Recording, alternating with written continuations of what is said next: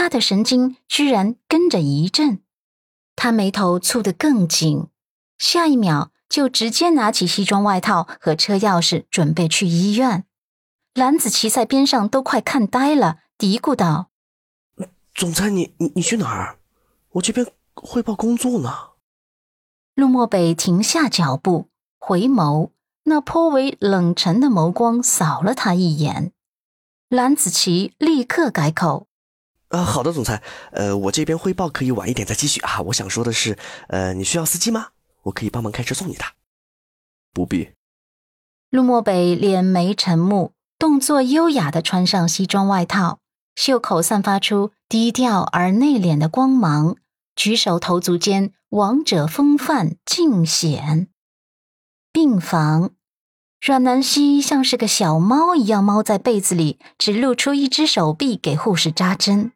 护士都被他可爱的动作给逗笑了，一边帮他消毒，一边安慰：“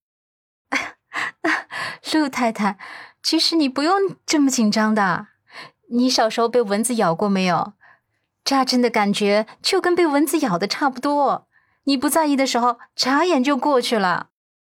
阮南希猫在被子里，气息都变得不舒畅起来。它弱弱道：“哦，对不起啊，美女，我怕是要辜负你对我的安慰了。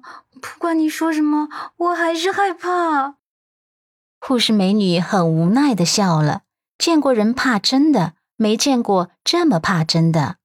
有些小美女不是怕针，而是纯属想要撒娇。尤其是那些男朋友或老公陪着的美女，扎针的时候撒娇的不行不行的。可被子里的这个陆太太呢，只有一个人在病房，可见她不是撒娇，是真的很怕针。一看要扎针，一会儿要去洗个手，一会儿要去上个厕所，都磨叽了半个小时了。这会儿躲在被子里的小身子还在颤抖呢。阮南希在被子里豁出去了，闭着眼睛。那传说中的蚊子叮果然来了，她身子一僵。护士美女连忙安慰道：“好了好了，扎上了啊。”阮南希其实也知道没多疼，可是自从母亲患上精神病后，有一段时间整日去中医馆扎针。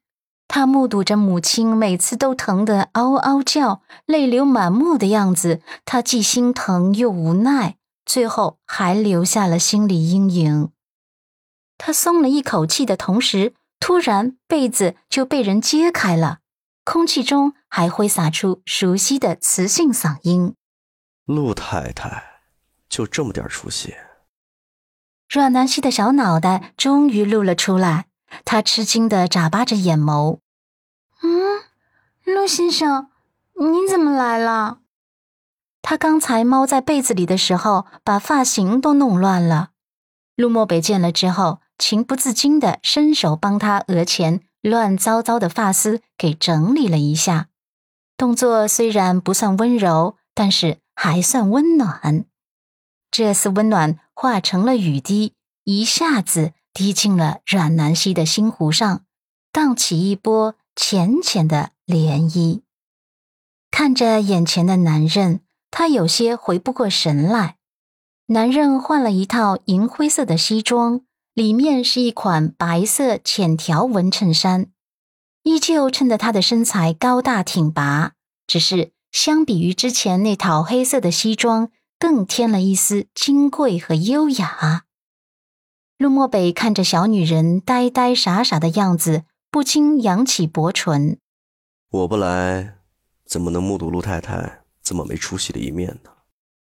阮南希尴尬的咬着自己粉红色的唇瓣，打着哈哈：“ 陆先生，哎，你今天这套西装真好看。”陆漠北内心憋着笑，眸光一扫。就扫到了他放在床头柜还没吃完的两个包子，眸光微微一沉，问道：“你早餐就吃包子？”阮南希不以为然：“怎么了？不可以吗？”“嗯，我以前呢一直以为医院食堂的包子会很难吃，可是现在才发现，嘿，这包子还蛮好吃的。所以啊，有包子吃是一件很幸福的事情。陆先生，不必用那种很嫌弃的眼神看着我。他说完之后，心底默默的给自己点了个赞。能把穷演绎的这么高大上的，怕是只有他了。住院费陆先生帮忙缴了，可一日三餐的生活费。他能省一点是一点吧。陆漠北这次没说话，只是走出去打了一个电话。再次回到病房的时候，他随手拿起护士送来的报纸，翻阅了起来。阮南希很意外：“陆先生，你今天工作不忙吗？”陆漠北答：“忙。”阮南希笑容浅浅道：“那你就去忙吧，工作重要。”陆漠北没什么反应，眸光还是定格在报纸上。阮南希又道：“陆先生，我跟你说话呢，你工作重要，赶紧回去忙吧，别在我这儿耗着了。我除了面对针头的时候有点怂，其他时间没那么弱的。”陆漠北终于开口了，嗓音淡漠：“安静。”阮南希乖乖的闭上自己的小嘴巴。